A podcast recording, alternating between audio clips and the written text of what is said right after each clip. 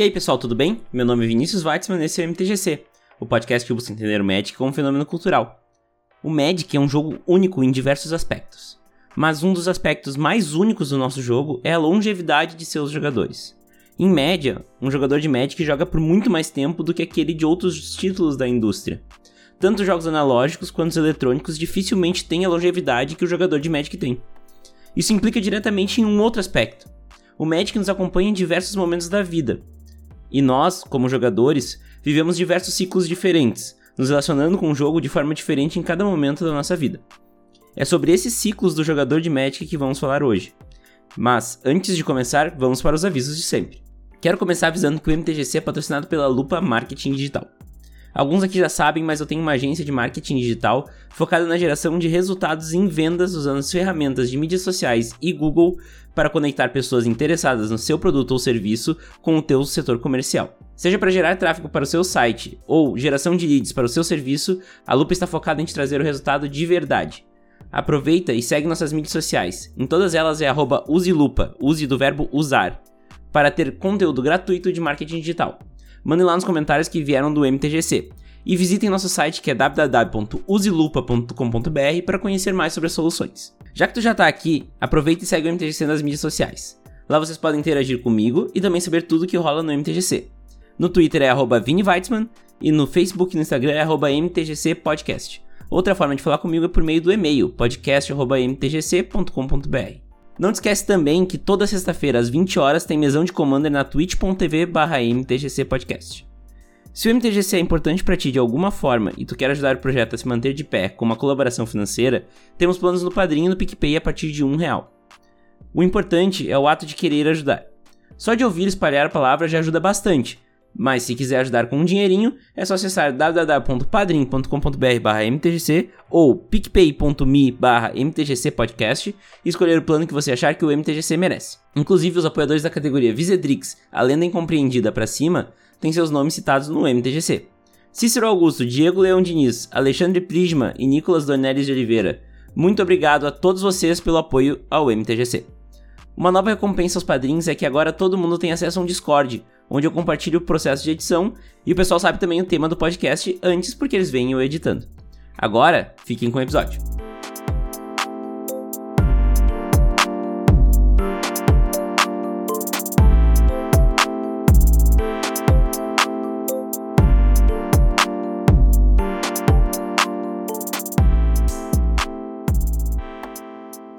Bom, faz um tempo que eu não faço um monólogo aqui com vocês. A ideia da quinta temporada da MTGC é justamente a gente ter conversas sobre Magic, mas o monólogo não deixa de ser uma conversa. É uma conversa minha com vocês. Isso é uma das coisas mais legais, eu acho, que tem do monólogo, porque é um momento que eu posso me expressar um pouco mais, falar sobre coisas que são temas que eu julgo relevantes. E também ter esse espaço de conversa com vocês, vocês também podem me dar o feedback, tanto nos comentários do post lá no blog, quanto no Twitter, quanto no Instagram ou no e-mail. Então, a gente vai fazer hoje um monólogo, mas é um monólogo de uma conversa minha com vocês. Então, né, tô aí aberto a gente conversar e expandir essa, esse assunto cada vez mais. Porque eu acho que é um assunto muito, muito importante. E eu vejo isso na minha vida com o Magic, né? Eu, eu já falei várias vezes, mas eu acho que não custa repetir para contextualizar. Eu comecei a jogar Magic com os meus 7 anos, em 2003, no lançamento de oitava edição. E naquela época eu gostava muito do Yu-Gi-Oh! Eu jogava Yu-Gi-Oh! porque era aquele jogo. É, eu brinco que a gente não jogava Yu-Gi-Oh! A gente brincava de Yu-Gi-Oh! né? Porque que nem as crianças gostavam de brincar de Dragon Ball, brincar de Power Rangers, e daí é um faz de conta, né? Basicamente a gente brincava do anime Yu-Gi-Oh! que todo mundo olhava. Então, eu jogava, eu, eu brincava de Yu-Gi-Oh! digamos assim, e surgiu essa, esse jogo com umas cartinhas mais bonitas umas artes mais bonitas, um cheiro mais gostoso e um acabamento melhor, que era o Magic. E isso foi na foi na, na feira do livro do colégio que uma das livrarias da cidade vendia Magic, eles levaram para lá e acabaram convertendo metade do colégio para jogar Magic. Mas isso começou quando eu tinha 7 anos e eu jogo Magic e tô aqui falando com vocês de Magic até hoje quando eu tenho 24 e muita coisa mudou na minha vida, né? Então eu acho que descrevendo os ciclos que eu já vivi com Magic, e foram muitos, de largar e voltar e mudar a forma como me relacionando com o jogo, talvez seja uma forma de mostrar na prática o que que eu vejo como esses ciclos do jogador de Magic, para depois a gente falar o que mais influencia nesses ciclos e o que que eles implicam no Magic, inclusive como um fenômeno cultural, porque eu acho que é um dos fatores que mostram que o Magic é de fato algo além de um simples jogo, né? É, é algo que influencia nossas vidas e faz a gente mudar hábitos, conhecer pessoas e, e muito mais coisa que enriquece a gente, né? Então, começando, eu quero falar sobre as, os, os, meus ciclos com, como jogador de Magic. Eu dei uma resumida, óbvio, porque se eu fosse descrever aqui de 2003 para 2020 são 17 anos, então eu ia ficar um tempão aqui falando com vocês. Eu acho que também não é tão interessante assim ficar contando a minha história com o Magic. Mas eu comecei jogando, então, como eu falei, como uma brincadeira, né? Uma brincadeira de infância, no chão da escola. Eu mostro, às vezes, nas lives, as minhas cartas destruídas do incidente do iogurte, que eu derramei iogurte na minha mochila quando eu tava indo pra escola. O iogurte era a minha merenda e o, deck tava junto. E daí destruiu o deck. Isso aí são coisas que eram. Porque aquilo ali era um brinquedo, né? Não era um jogo, não era nada muito sério. Era um brinquedo que a gente tinha e que era muito divertido. A gente podia colecionar, a gente podia ler as historinhas que tinham no, nos flavor texts, entender com as artes o que, que acontecia, mas não era não era nada muito sério, a gente não entendia muito bem as regras também, então isso tudo, isso tudo fazia com que o jogo fosse algo simples, né? Uh, eu joguei por muito tempo, eh, voltei, voltei a jogar e larguei o jogo várias vezes nesse muito tempo que eu joguei. Mas era sempre uma brincadeira, a gente fazia os clubinhos de, de Magic na escola, daí a gente fazia torneio em casa, mas o torneio era todo errado, mas fazia parte da brincadeira, sabe? Isso foi super legal e foi a minha formação como jogador de Magic inicial. E pensa também, para uma criança de 7 anos, entender o, o Magic não é uma coisa simples, né? Então a gente acaba brincando de Magic, né? E eu comecei a voltar a jogar Magic, porque eu fiquei um tempo sem jogar ali na época da, da famosa pré-adolescência ali, um pouco antes de entrar no ensino médio, talvez na sétima, oitava série a gente parou de jogar. E eu fiquei um tempo, alguns anos sem jogar Magic, até tinha esquecido o, jo o jogo, uh, tinha guardado as caixas de sapato com as cartas num canto, com a minha pastinha junto. Tenho essa pasta até hoje, mas não uso mais ela tanto. E eu retomei como um jogo customizável, que era algo que me chamava muita atenção lá pelo meu segundo ano do ensino médio, né? E, e eu entendia o Magic como um jogo em que eu poderia fazer algo customizável, era algo que eu tava procurando naquela época. Eu sempre gostei muito de RPG, justa RPG digital e não de mesa, eu demorei muito pra jogar RPG de mesa, mas eu gostava muito de RPG digital por causa justamente da personalização, o nível de personalização que tinha, né? Eu podia criar um personagem e tudo mais. Então nessa volta que eu tive, ao Magic, daí eu comecei a, a entender um pouco mais do Magic como eu entendo hoje, foi justamente porque eu queria. Eu gostava muito da ideia do trading card game. Eu gostava muito da coleção, do fato de que eu podia montar um deck do jeito que eu quisesse, e o meu deck não era a mesma coisa do deck do amiguinho. Então tudo isso eram coisas que me chamavam muita atenção no Magic. E eu lembrava que eu tinha aquelas cartas, eu juntei elas, recuperei minha pasta, organizei elas e voltei a jogar.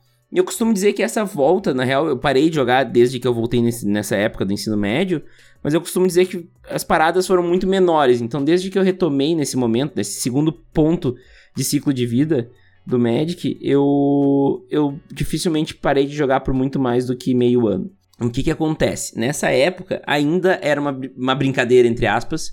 Eu jogava muito com a, a gurizadinha, né? A galera mais nova do que eu na escola. Porque eu tava no segundo ano do ensino médio, só tinha uma turma acima de mim no colégio, era um colégio de ensino fundamental e médio. Então, jogava com alguns colegas meus, poucos, porque a maioria não estava interessada naquilo, né? Tava interessada em fazer festa e, e, jogar bola no recreio. Eu gostava de jogar bola, mas eu deixava pra educação física porque no recreio eu podia jogar Magic, né? Então, a gente jogava Magic na biblioteca da, da escola, ficava só nós lá no cantinho, jogando nosso Magic. Às vezes a gente jogava um truco também, truco Galdério, não esse truco aí de vocês. Só vai até Vale 4 e, e tem Vido e Flor, então vão aprender o truque de verdade. Tô brincando, todo mundo pode jogar o truque do jeito que quer. Mas a gente ficava alternando entre truco e Magic e tinha uma gurizadinha e eu tive um intercâmbio muito grande com essa gurizadinha, né? E isso era uma coisa muito louca para mim, porque eu me sentia meio que, me, que influenciando, né? Não tanto, mas era, era engraçado naquela época, assim. Eu, eu era o, o, o mais velho da turma ali, né? Então a gente jogava com eles, ensinava eles muita coisa e tudo mais. E com isso, nessa época aqui, eu já tô falando de 2011 e 2012, é uma época com muito mais acesso à internet, não internet móvel, mas muito mais internet, né? E a gente começa a procurar por informações além disso. E a gente cresceu ouvindo aqui em Montenegro que tinha um torneio super especial chamado pré-release. Que tu ia lá e daí tu pagava a inscrição e tu abria um monte de booster e fazia o deck na hora. E que era muito legal e que tu ganhava uma promo com a data. E meu Deus do céu, coisa mais maravilhosa. E daí eu queria saber como é que era isso. Eu peguei entrei num ônibus, eu, meu irmão mais novo, que hoje não joga mais, mas na época jogava, e um amigo dele. Entramos num ônibus e fomos pra Porto Alegre jogar o nosso primeiro pré-release. E daí o jeito que a gente via o Magic começou a mudar de novo. Porque o que acontecia? Antes eu jogava Magic no pátio da escola, ainda. E agora eu tava indo pra Porto Alegre jogar na. Hoje Nerds, antiga Jambô, né? E. E era um universo completamente diferente, né? E aí o que, que aconteceu? Esse novo ciclo que se abriu na minha vida com o Magic me fez conhecer o Magic como ele é realmente. Foi a primeira vez que eu tive contato com a palavra formato na, na no mundo do Magic. Antigamente eu jogava Magic. A gente jogava Magic. Tipo, pega, pega tuas cartas e monta um baralho aí e vamos jogar. 60 cartas, 20 de vida e vamos jogar. Daí eu cheguei lá, a pessoa falou: Ah, tu tem deck? Ah, eu tenho, tem um deck de vampiro. Tá, mas qual o formato do teu deck de vampiro? Quê? Então essa era a, a coisa que, que eu comecei a ter contato, né? Fui, foi rapinada a minha pasta várias vezes nessa época, porque eu tava aprendendo e era uma época diferente. Galera nova que tá me ouvindo, não precisem ter tanto medo mais hoje. Fiquem espertos, óbvio, mas não precisam ficar tão, com tanto medo hoje, porque hoje, se, hoje tem 3G e aplicativos de preço muito mais à mão. Naquela época 3G era muito caro e não tinha tanto acesso. E, e foi uma época de muito aprendizado sobre o Magic, sobre o mundo do Magic, porque eu saí do Magic da escola, eu fui pro Magic real, digamos assim. E era muito legal, eu gostava muito, eu, eu tenho minhas promos de pré-release até hoje, nessa época foi a época que eu ganhei do PV, famoso momento em que eu ganhei do PV. e daí minha coleção foi aumentando, fui descobrindo mais, estudando mais, procurando artigo, tudo mais. E quando eu vi, eu tava afim de jogar T2. Por quê? Porque eu tinha um monte de carta parada em casa. Dos, dos pré-releases que eu joguei. Então, isso foi um ciclo meu de aprendizado. Até porque é um, era um momento e, da vida muito cheio de aprendizados, né? Que é essa fase de 17 anos, 18 anos. Eu tava entrando na faculdade depois disso, né? E eu comecei a conviver mais com os FNMs, porque a faculdade era em São Leopoldo, então eu tava pertinho de Porto Alegre e para piorar a situação, entre aspas, né, para mim ter mais contato com o Magic, tinha uma loja na estação de trem que era do lado da minha, da minha, da minha faculdade. Então eu comecei a ter mais contato com o grind, digamos assim. Não um grind muito forte, mas era algo, né? Então eu comecei a querer montar deck, tunar deck, melhorar deck era uma época em que eu tava num emprego que eu não gostava, então eu queria, tipo, meio que extravasar aquela coisa, aquela frustração no, no Magic. E eu ia muito pra loja jogar, eu jogava os torneiozinhos de CLM, classificatório de CLM, jogava alguns FNMs quando dava, então comecei a jogar mais mais campeonato de loja, Game Day, eu adorava Game Day. Então eu comecei a ter aquelas aspirações malucas de querer ir num, num PPTQ. Nunca fui, inclusive nunca joguei um PPTQ. Nem, na época era PTQ só ainda, então comecei a ter aquelas aspirações de jogar o PTQ e depois o PPTQ. Mas aquilo me frustrava muito, porque como vocês me conhecem hoje, eu sou um jogador extremamente casual de Magic. Eu tenho trilhões de decks de Commander porque eu gosto do formato extremamente casual. E naquela época eu tava tentando ganhar, e é algo que me faz desgostar o Magic. Eu não, eu não, não gosto dessa competitividade, me traz coisas negativas no Magic. para mim, né? Eu sempre falo que é uma coisa muito pessoal. E essa época eu comecei a largar um pouco de mão, e daí uh, culminou comigo perdendo meu, meu, meu estágio na época. Então eu não tava mais ganhando dinheiro, então não tinha mais condições de pagar entrada, no, entrada em, em, torneio e manter um deck T2 numa época que tinha Cans of Tarkir, então Fatland era T2, então era caro o T2. E eu ainda tinha que pagar a passagem de ônibus e o táxi para ir pra, pra nerds na época, né? Na Jambô, no caso. Então começou a não valer a pena eu me manter. E eu não tinha resultado também, me frustrava pra caramba. Eu lembro muito de eu, entra, de eu voltando pra casa no, no ônibus super frustrado, pensando o que, que eu ia mudar no meu deck para conseguir melhorar e tudo mais. E me causava sentimentos ruins com o Magic e eu fui parando de jogar mais, assim, tipo... Foi uma época que eu realmente quase parei de jogar. E por que que eu não parei de jogar? Porque eu descobri o Commander.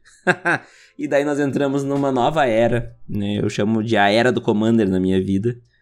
Em que também se refletia com uma época que eu tava meio de saco cheio com tudo. Né? E eu sempre falo, né, que as, os ciclos do, do jogador de Magic, eles se misturam com o Magic e formam esses, esses, essas interações estranhas, né? Então, era uma época que eu tava de saco cheio, não tava muito bem da cabeça e e eu comecei a jogar Commander com muito menos exigência, digamos assim. E foi a época que eu fiz meu deck do Edric, que virou depois um deck da Derev, e é o deck da Derev que eu tenho até hoje. E, e fui criando mais decks, mais decks, mais decks. Quando eu vi, eu tava com 28 hoje em dia, né? Ou 28, 29. Então, essa era do Commander, na real, ela permeia tudo que vem a seguir, né? O que acontece? Eu ainda tava sem uma fonte de renda. E mesmo o Commander de boa, assim, ele custa, né? Então eu jogava Commander antes da aula na, na faculdade, no pique da Unicinos. Lucas, Lucas Lara, eu sei que tu escuta, que era a gurizada lá do pique, eu sei, eu sei que o Rodriguinho também tava escutando. Então a galera, a galera lá do pique foram grandes amigos que eu levei pra minha vida e que eu criei nessa época que eu comecei a jogar mais Commander. E era aquele jogo mais casual, antes da aula, aquela coisa de de distrair antes da aula. Muitas vezes a gente matava a aula e ia pro rapaz comer um X. Galera aqui do sul vai entender o que eu tô falando, estava no Ensinos. Então, uh, foi uma época muito mais casual, muito mais de boa e foi uma época muito feliz minha com o Magic. Então, foi maravilhoso, assim, foi uma das melhores épocas minhas com o Magic. Eu acho que daqui foi só só lomba acima. Então, o que aconteceu foi que como eu tava com menos dinheiro, eu dei uma parada de novo. Fiquei alguns meses sem jogar. E aconteceu um caso muito engraçado que eu fui para Porto Alegre um dia para ver a final do Mundial de LoL. Quando eu descubro que eu tô a 500 metros do GP Porto Alegre 2015. e ali, quando eu entrei no GP Porto Alegre 2015, foi a primeira experiência que eu tive em GP. Aquilo reacendeu, eu, eu até escrevi aqui no roteiro que o GP Porto Alegre 2015 reacendeu minha centelha de Planeswalker, porque foi maravilhoso, eu me deslumbrei. E o que que acontece? Nessa época eu já tava com esses playgroups da galera do PIC na Unicinos, que eram meus colegas de, de faculdade, meus amigos de faculdade. E criando novos playgroups, a galera que jogava lá no PIC começou a criar um novo playgroup com amigos meus também. E eu comecei a descobrir que tinha gente em Montenegro que jogava também, então a gente começou a criar uma comunidade em Montenegro. Então eu comecei a entrar numa numa linha da minha vida em que eu tava na, numa vibe bem empreendedora, né? Inclusive que gerou a Lupa, né? Que tá aqui anunciando no início do MTGC, que é a minha empresa, né? Que é o meu ganha-pão. E nessa época foi justamente a época que eu comecei a Lupa, que eu conheci a Luísa, que é a minha, minha noiva, né? Uh, eu ouvi falar namorado, porque a gente tá acostumado a falar namorado, mas é minha noiva. Uh, foi ali naquela época que a gente começou a comunidade de Magic em Montenegro. E eu fui o principal, o principal responsável pela comunidade de Magic Montenegro começar a se organizar. Justamente que eu tava nessa, nessa vibe super de empreendedorismo e de largar tudo e fazer. Eu sei de tudo que eu tenho de privilégio para poder dizer uma coisa dessas e, e ter vivido isso, então não é para todo mundo, né? Mas eu tive essa oportunidade e eu tava com isso na cabeça e isso influenciou no Magic. Então, esse ciclo foi um ciclo de, eu digo até de trabalho pelo Magic, para que o Magic pode, pudesse existir em Montenegro. E esse trabalho foi tão bem feito que hoje o Magic é sustentável em Montenegro, né? A gente tem uma comunidade de Magic em Montenegro, ela cresce, ela diminui, mas ela existe. E quando isso aconteceu, eu comecei a botar essa minha energia de empreendedorismo, de trabalho, para produção de conteúdo. Chegamos aqui no MTGC onde a gente. onde eu tenho uma, uma motivação extra para jogar Magic. E daí aí tá uma nova, uma nova coisa que aconteceu que foi justamente essa motivação extra. Eu amo fazer isso aqui que eu tô fazendo agora. E, e isso influencia no meu gosto por pegar minhas cartas, olhar minha pasta e pensar em deck novo e conversar sobre Magic e tudo mais. Então, a partir de 2018, quando eu crio o MTGC, é um momento em que eu, te, eu ganhei essa, esse boost aí de, de ânimo para fazer o MTGC, para fazer o Magic, para jogar Magic. Então a produção de conteúdo virou muito importante para mim, porque era a forma que eu tinha de, de curtir o Magic, né? Além da mesa. E é por isso que eu falo tanto tão pouco de, de Magic na mesa, tão pouco de meta, tão pouco de decklist. Eu gosto de conversar sobre Magic, de viver o Magic.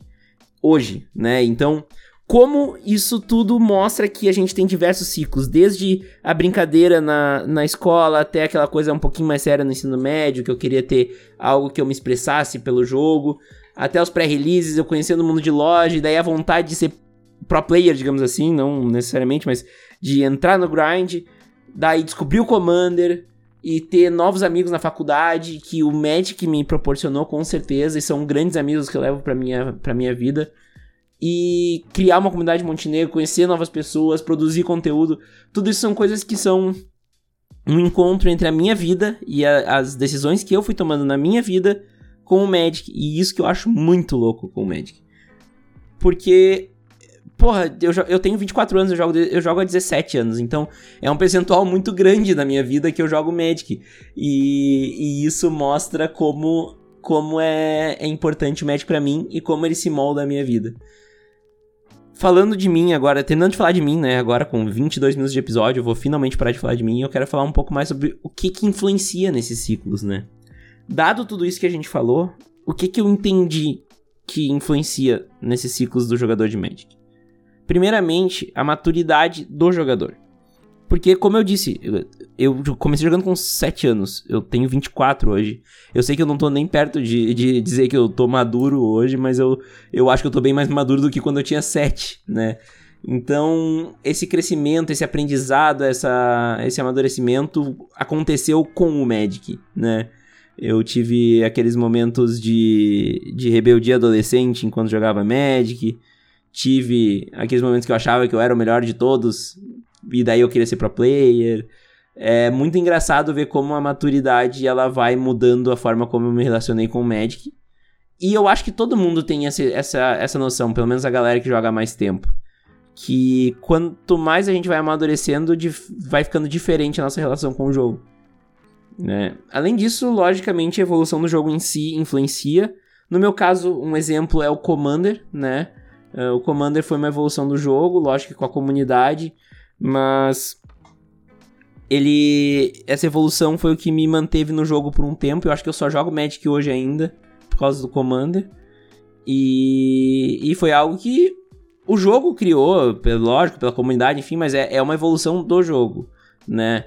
Seja também uh, pelas decisões da empresa, né, que, que vão tocando o jogo para um tipo de evolução ou outro, tu acaba não se identificando mais com o jogo ou se identificando mais com o jogo. Então, nos últimos tempos, inclusive, tivemos várias decisões da Wizards que fizeram a gente uh, não nos identificarmos tanto mais, eu acho que a grande maioria, com o jogo. Então, afastou alguns jogadores justamente por isso e criou um novo ciclo, um ciclo de desânimo, talvez. A gente tem a sociedade também, né? Uh, as coisas que acontecem ao nosso redor. Por exemplo, quando eu fiquei sem meu estágio, que eu dei uma diminuída no Magic. Ou quando a gente tem problemas em geral na nossa relação com a sociedade. Ou até o julgamento da sociedade com, com quem joga Magic, né? Que antigamente era pior, hoje tem melhorado. Mas tudo isso afeta também o nosso ciclo com o, com o Magic. Porque se teu pai pensa que é bobagem e tu mora ainda com teu pai e tu não tem dinheiro, tu vai parar de jogar, né? Ou tu tende a parar de jogar. Então tudo isso influencia. E por fim, a comunidade onde tu tá inserido, né? Seja uma comunidade tóxica, vai te dar um ciclo mais tóxico. É uma comunidade mais tranquila, vai te dar um ciclo mais tranquilo. É uma comunidade mais competitiva, vai te dar um ciclo mais competitivo. É uma comunidade mais casual, vai te dar um ciclo mais casual. E isso influencia sim. E eu acho que esses ciclos do Magic, eles são uma mistura de todos esses fatores que eu disse: maturidade, evolução do jogo, a sociedade e a comunidade de Magic. Tudo isso junto formam ciclos diferentes que começam, terminam, talvez reiniciam, talvez fiquem guardados para voltarem no futuro, porque eu noto também uma repetição muito muito grande assim nessas coisas de desânimo e ânimo com o jogo. Então é muito louco isso, e eu acho que isso mostra muita coisa de como o Magic enriquece a nossa experiência até de vida, né? Porque ele tá nos acompanhando em diversos momentos, mas também como essas experiências de vida enriquecem a experiência do Magic. É uma mão de via dupla, né? A gente vê esse jogo da forma como vê, muito por causa desses ciclos, muito por causa que a gente se relaciona com o jogo de uma forma diferente cada vez que a gente vai jogar. E eu acho isso muito louco e muito, muito maravilhoso, porque o Magic é um jogo que é diferente cada vez que tu joga. E isso eu acho que é, é tão, tão doido, assim, que a, tudo isso influencia como a gente se sente, como o jogo tá postado, né? O deck que tu usa, o deck que teu amigo usa, o deck que teu, o teu outro amigo usa, as, as expectativas de cada um para aquele jogo, tudo isso influencia na experiência do Magic. E isso torna uma experiência muito rica, muito até cultural, né? Como a gente já discutiu em diversos outros momentos. Então eu vejo que o Magic ele ele se alimenta dessas experiências de vida que também se alimentam do Magic e acaba tornando um grande ciclo de ciclos. E agora eu fui bem para longe do, do, negócio, mas eu acho que faz sentido, sabe? A gente aprende com o Magic e o Magic aprende com a gente. Talvez aprendia, talvez agora ele não tá mais tão aprendendo, né? Mas aí varia também nos ciclos dentro do Magic, né? E a evolução do jogo. Mas isso mostra pra gente o porquê daquela frase que o jogador de Magic nunca para de jogar, ele só dá um tempinho. Por mais que esse tempinho dure alguns anos. Porque o Magic fica muito ligado com a nossa vida, com os nossos amigos, com o nosso ciclo social. E isso é muito louco. Então, eu acho que essa era a reflexão que eu queria trazer. Né? A gente ter esse pensamento de que às vezes a gente só tá num ciclo em que o Magic não faz mais tanto sentido pra gente, mas que talvez esse ciclo acabe em seguida e a gente volte a pensar em Magic. Ou talvez também seja o último ciclo da tua vida com Magic e tudo bem. É legal que tenha uma história de início, meio e fim também. Então, quero agradecer a audiência de todo mundo e pedir para vocês pensarem, refletirem sobre isso entrar em contato comigo pra gente discutir um pouco mais. Fiquem aqui com as sábias palavras de Jorge Jacó. Um abraço e tchau!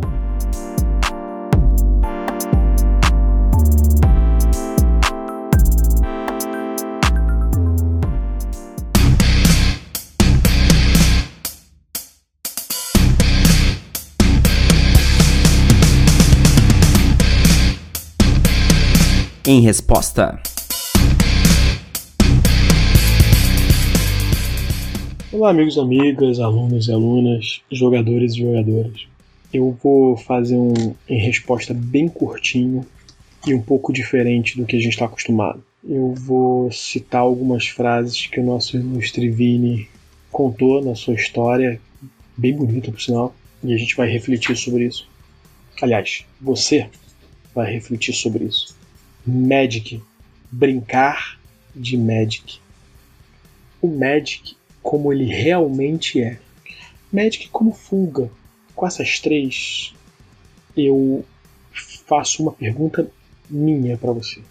Quantas pessoas se frustram com o Magic competitivo, com o grind? É para todo mundo? Essa pergunta é minha. Então vamos voltar à frase do Vini. A era do Commander foi uma época feliz.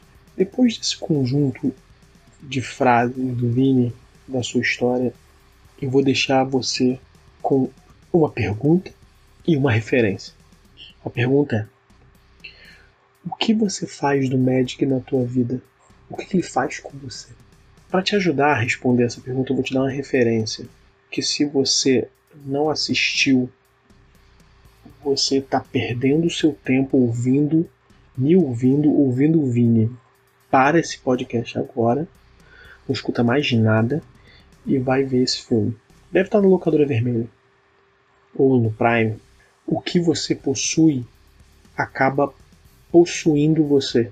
Essa é uma frase que eu tirei do Clube da Luta, do filme do Brad Pitt, Clube da Luta.